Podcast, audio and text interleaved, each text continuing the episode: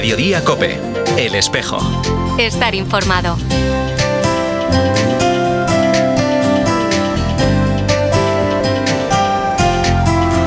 El sábado 31 de diciembre, a las 9 y 34 de la mañana, la Iglesia despedía el año con esta triste noticia. El fallecimiento del Papa emérito Benedicto XVI, tras un agravamiento de su estado de salud. Lo hizo a los 95 años de edad, tras casi 8 años de pontificado, desde abril del año 2005 hasta febrero de 2013. Ayer jueves, el Papa Francisco presidía la misa exequial en la plaza de la Basílica de San Pedro. Durante su intervención, el Santo Padre destacó la figura de su predecesor como pastor de la Iglesia. Escuchamos a continuación un pequeño fragmento de esa intervención. Queremos decir juntos, Padre, en tus manos. Encomendamos su espíritu. Benedicto, fiel amigo del esposo, que tu gozo sea perfecto al oír definitivamente y para siempre Hoy viernes 6 de enero, día en el que celebramos la Epifanía del Señor o el Día de Reyes, recogemos diversos testimonios de fieles de nuestra diócesis que en algún momento de sus vidas han tenido la oportunidad de cruzarse con Benedicto XVI. También abordaremos la actualidad de la diócesis de Tuy Vigo. Saludos de Carol Buceta desde estos micrófonos y de todas las personas que hacen posible este programa del espejo de Tuy Vigo. Damos paso ya a nuestra compañera Nuria Núñez. Muy buenas tardes, Nuria. Buenas tardes, Carol. Comenzamos repasando algunos de los acontecimientos de la última semana. El pasado viernes por la tarde, la Cofradía del Apóstol Santiago celebró la fiesta de traslación de los restos del Apóstol Santiago. Durante la celebración hubo imposición de medallas para cinco nuevos cofrades. También el pasado viernes la Iglesia celebró la jornada de la Sagrada Familia, bajo el lema La familia cuna de la vocación al amor. Con motivo de esta jornada, la Delegación de Pastoral Familiar organizó una Eucaristía en el Templo Parroquial del Sagrado Corazón de Vigo. Durante la Eucaristía, que estuvo presidida por el obispo de Tuy Vigo, 13 matrimonios celebraron sus bodas de oro y plata, renovando así sus promesas matrimoniales. Escuchamos a continuación un pequeño fragmento de las palabras que el obispo de Tuy Vigo dirigió a estos 13 matrimonios. Quizá como nunca los matrimonios tenéis la misión de anunciar la vida de Nazaret, porque al final el mensaje de la familia de Nazaret toca el núcleo central de la vida de Jesús. Hay mucha gente, sin duda ninguna, que como vosotros busca la fidelidad en el amor. Ojalá que seamos capaces de transmitir este mensaje de la familia de Nazaret a un mundo de hoy que necesita de estas virtudes que Jesús, que José y que María vivieron sencillamente en su hogar. El pasado sábado 31 de diciembre a las 9 y 34 de la mañana fallecía el Papa emérito Benedicto XVI. Ayer jueves el Papa Francisco presidió la Santa Misa Exequial en el atrio de la Basílica de San Pedro. Vuol dire amare. Apacentar quiere decir amar. Anche essere pronti a soffrire. Y amar quiere decir también estar dispuesto a sufrir.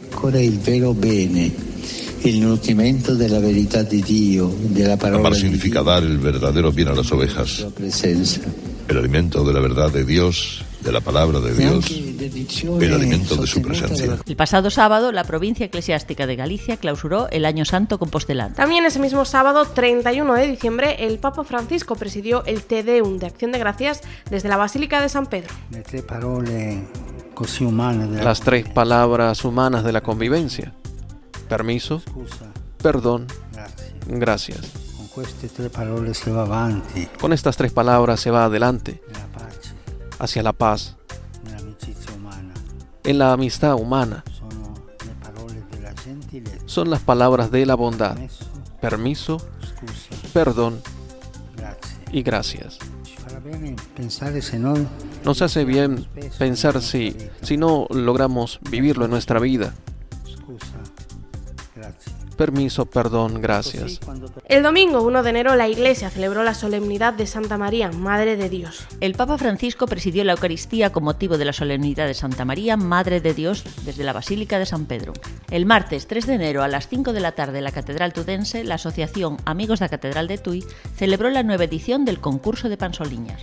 En el concurso participaron más de 120 niños de cuatro agrupaciones diferentes, a los que el jurado del certamen de villancicos otorgó los siguientes premios. Primer premio por importe de 150 euros al coro infantil de la agrupación musical de Orrosal. El segundo premio por un importe de 100 euros al coro del Colegio de Pazos de Reis, en Tui. Y el tercer y último premio por un importe de 50 euros al coro de alumnos del Colegio de Guillarey y al coro juvenil de la parroquia Nuestra Señora del Rocío de Vigo. Hoy, la Iglesia celebra la solemnidad de la Epifanía del Señor. Con tal motivo, hoy a la una del mediodía en la Catedral de Tui ha comenzado la celebración presidida por el obispo de Tui Vigo. Desde esta sintonía te deseamos un feliz Día de Reyes. Continuamos ahora con nuestro programa escuchando esos testimonios que recoge nuestro compañero Alberto Montes de personas que a lo largo del pontificado de Benedicto XVI han tenido la oportunidad de encontrarse con él.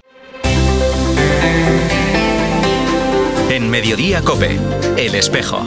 Estar informado.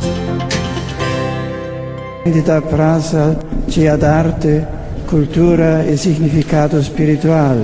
Este es el saludo en gallego que el Papa emérito Benedicto XVI dirigía a los asistentes durante su viaje apostólico a Santiago de Compostela con motivo del Año Santo Compostelano el 6 de noviembre de 2010. Queremos recordar de manera especial al Papa emérito Benedicto XVI, que falleció el pasado sábado 31 de diciembre de 2022 a las 9 y 34 de la mañana. Nos dejaba a los 95 años de edad tras el agravamiento de su estado de salud.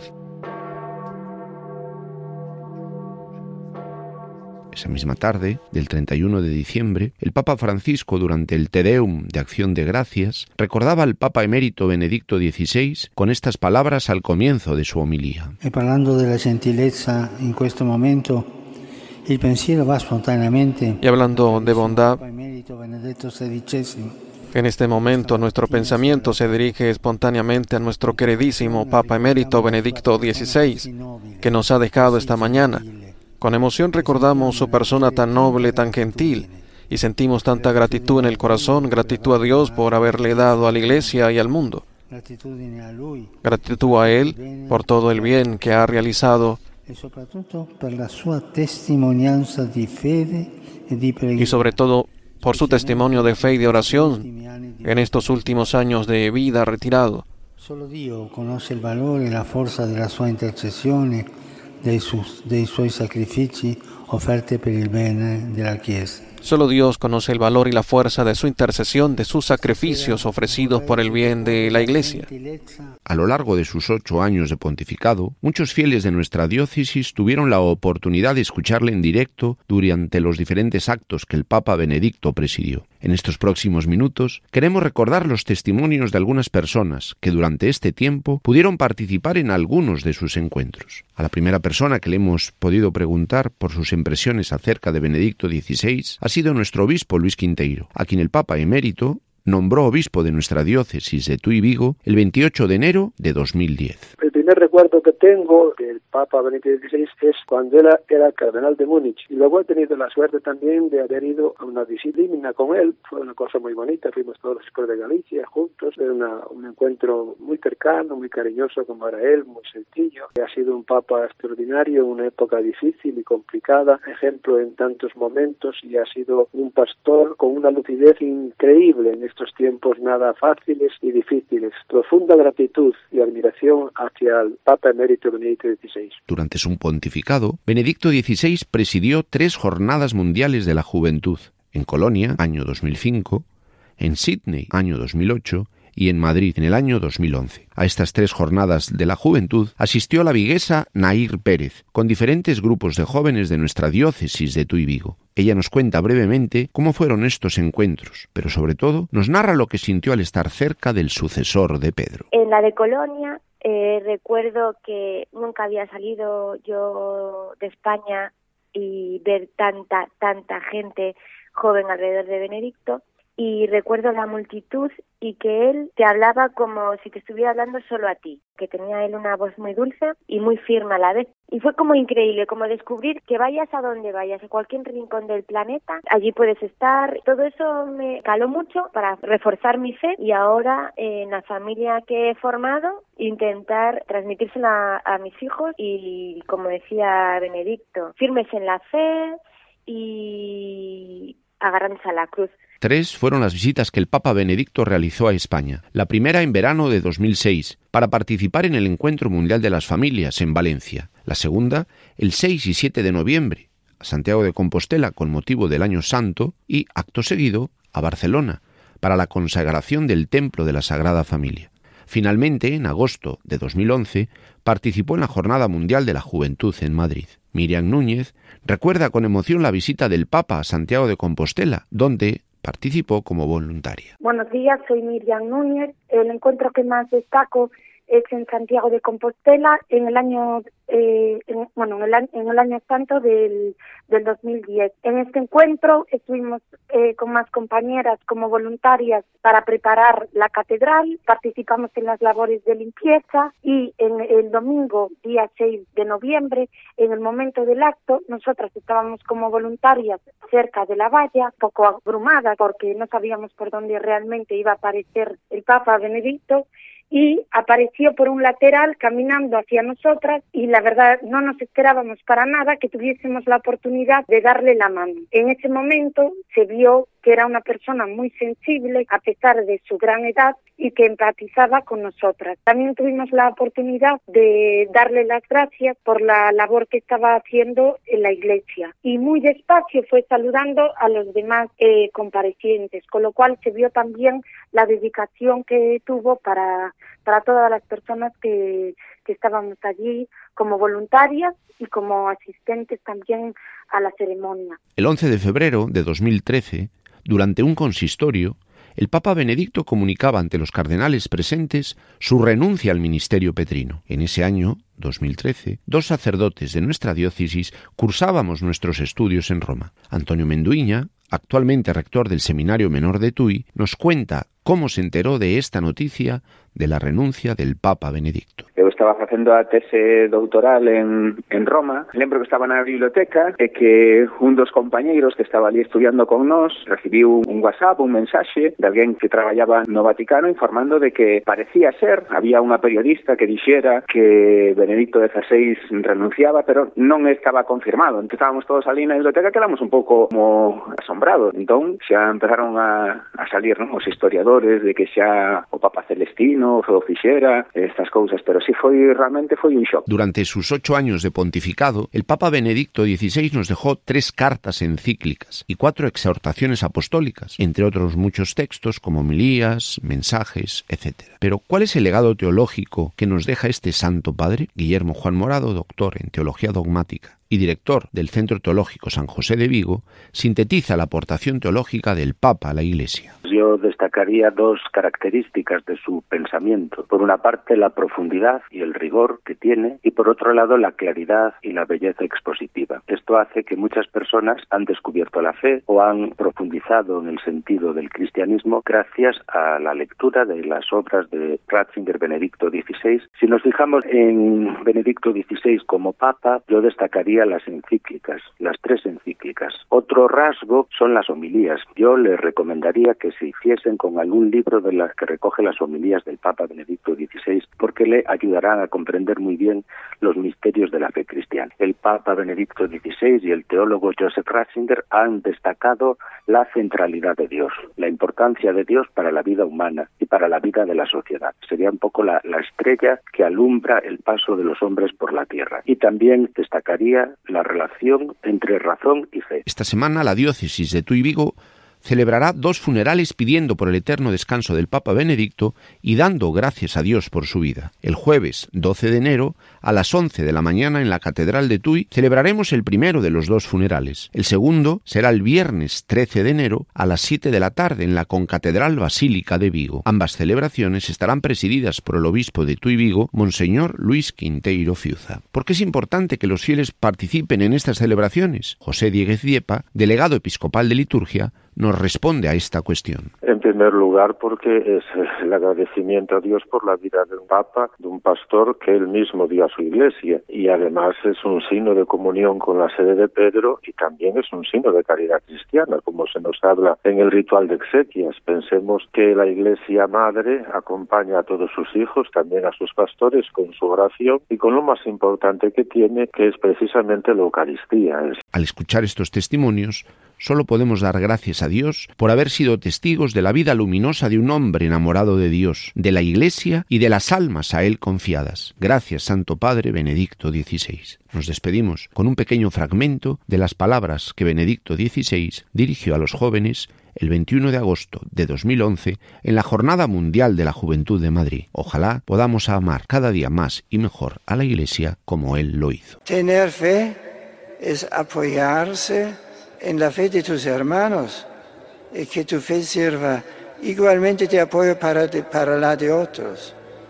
Os pido, queridos amigos, que améis a la Iglesia, que os ha engendrado en la fe que os ha ayudado a conocer mejor a Cristo, que os ha hecho descubrir la belleza de su amor.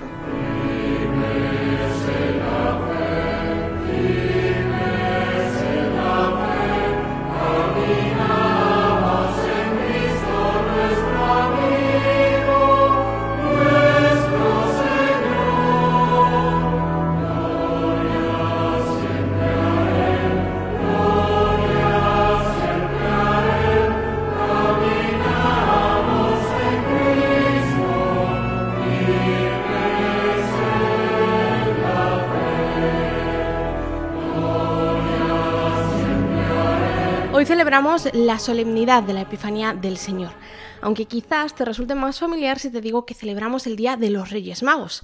Si eres padre o madre de familia, quizás en estos momentos tienes la casa llena de papel de regalo, cajas o juguetes desparramados por todos lados, pero sobre todo niños y niñas desbordados de alegría e ilusión ante la llegada de unos reyes que han cumplido más de un deseo. En la Caritas Parroquial de Nuestra Señora del Rocío están comprometidos con hacer de este día un momento sorprendente e ilusionante. Por eso, desde hace varios años llevan a cabo la campaña de los elfos, con las familias usuarias de Caritas que tienen niños menores de 12 años. Se trata de una campaña en la que diferentes personas de la parroquia o de otros ámbitos apadrinan a un niño o niña para que un día como hoy puedan recibir un regalo bajo el árbol de Navidad. Con nosotros está Rosa, responsable de la Cáritas de Nuestra Señora del Rocío, para contarnos cómo comienza esto de la campaña de los elfos. Esto empezó hace unos años a través de Caritas Diocesana. Había una asociación que se llamaba Elfos y Calcetines y entonces ofrecía a las Cáritas, a Caritas Diocesana en concreto, un determinado número de regalos o de padrinos elfos. Entonces, a través de las trabajadoras sociales de Caritas, involucradas con la parroquia, por ejemplo, nosotros era Nerea, entonces me decía, ¿cuántos niños tenéis para hacerle el regalo? Entonces lo decíamos. Pasado un tiempo se terminó eso por alguna razón y entonces no quisimos perder esa, esa ilusión y entonces continuamos haciéndola. Como cada vez hay más niños y tal, pues también nos extendemos un poquito más, abusamos de confianza, de conocidos, de amigos, nosotras somos elfos también y se va engrandeciendo para no, hacer, para no perder la ilusión. Este año han contado con 18 niños, 9 españoles, 9 extranjeros. Rosa también nos explica cómo es el proceso para que los anónimos elfos puedan apadrinar a uno de los 18 pequeños. Nosotros repartimos unas cartas a los padres de los niños con la idea de que los niños busquen tres regalos que le gusten, pero que no excedan de 30 euros de cada uno. Entonces, de esos tres regalos se procura que solo sea un regalo y, y que no pase, ya te digo, no, que no pase de los 30 euros. Cada uno compra el regalo que más le gusta. Yo creo que empezamos todos por el primero porque inicialmente es el que más gusta al niño, que ya que lo pone en primer lugar. También a ella le preguntamos qué es lo mejor de participar en esta campaña de los elfos. Lo mejor, la sonrisa de los niños. Eh, las caritas de verle que cumpliste un sueño de ellos, porque oye, juguetes hay y aquí se les reparten muchos juguetes, pero a lo mejor no son nuevos de todo, aparte de los que tengan en sus casas. Entonces, el poder entregarle un juguete nuevo, pues ya te da satisfacción. María es voluntaria de Caritas Parroquial de Nuestra Señora del Rocío y además es una de las elfas que hoy ha podido llenar de ilusión la casa de una familia con niños. Ella nos cuenta su experiencia. Es una ilusión muy grande porque ayudo a un niño que no tiene posibles para mm, tener un juguete. Otros años cojo lo que ponen, pero este año el niño que me tocó es de tres años y me pide cosas insignificantes, muy pequeñitas, cosas de tres euros, cosas de cinco. Claro. Entonces yo le compré un camión bueno, de manejable, y le compré unas pinturas y un blog de dibujo para que dibuje, porque me gusta que los niños en el Día de Reyes tengan su juguetito y un juguetito decente. Y te recuerdo que hoy, a pesar de ser viernes, es la solemnidad de la Epifanía del Señor y por lo tanto es día de precepto. Así que no te olvides de celebrar la Eucaristía. Te dejamos ahora con el mensaje que Monseñor Luis Quinteiro, obispo de Tuy Vigo, ha querido enviar con motivo de la Epifanía del Señor, es decir, del Día de Reyes. Estamos ya en el nuevo año y el próximo día 6 vamos a celebrar la fiesta de los Reyes Magos. Esa fiesta en la cual nosotros recordamos cómo los Reyes Magos vienen a adorar al niño Jesús. Es una fiesta que todos esperamos, pero sobre todo los niños. Los niños esperan la fiesta de Reyes con mucha ilusión. ¿Por qué los niños tienen ese interés tan grande en la fiesta de los Reyes Magos? Porque también a ellos, los Reyes, le traen regalos. Estos reyes vienen de lejos para anunciar al mundo que Jesucristo ha nacido. Por eso también esta fiesta se llama la fiesta de la Epifanía. Es una palabra griega que significa manifestación. Es la fiesta de la manifestación de Dios al mundo. Así pues, de esta manera, las fiestas de Navidad se encaminan hacia el final. Y el niño de Belén es adorado y es anunciado por los reyes que tan generosamente y tan difícilmente se han acercado al portal de Belén. Felices reyes para todos. Especialmente los reyes vengan cargados de muchos regalos para los niños.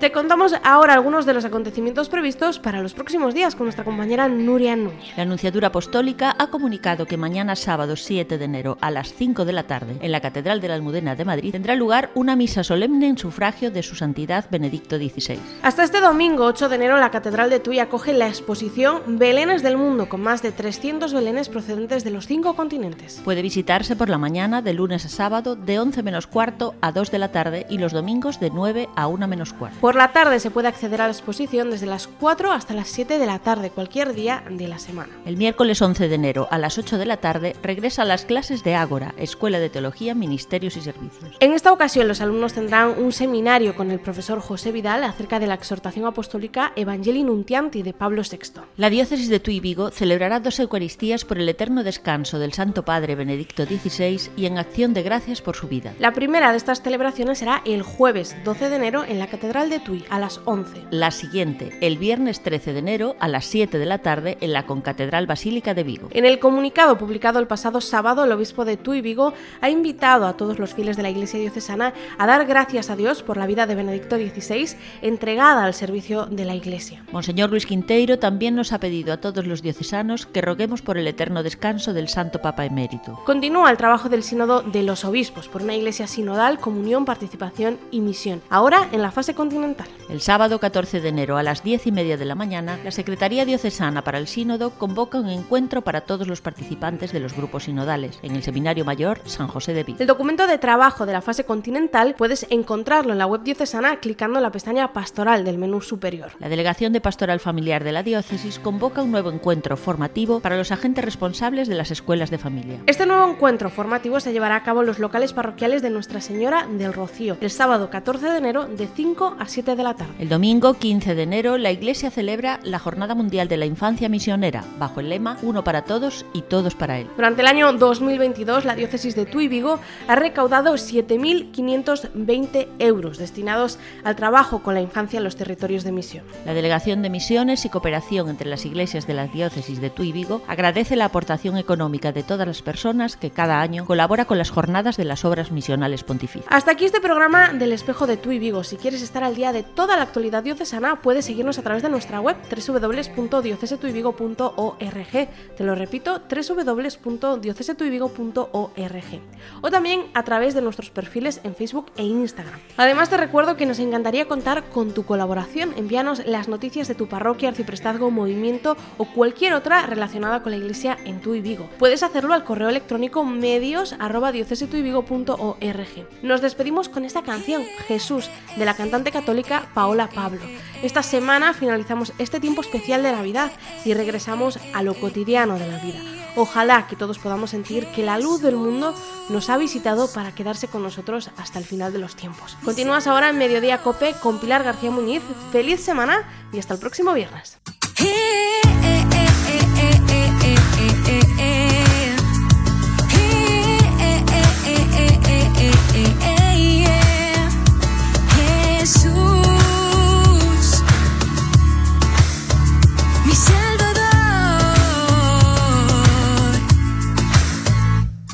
El mundo, mi casa ha visitado, ha vuelto la alegría y la esperanza. Es vida nueva, me la dio sin reserva.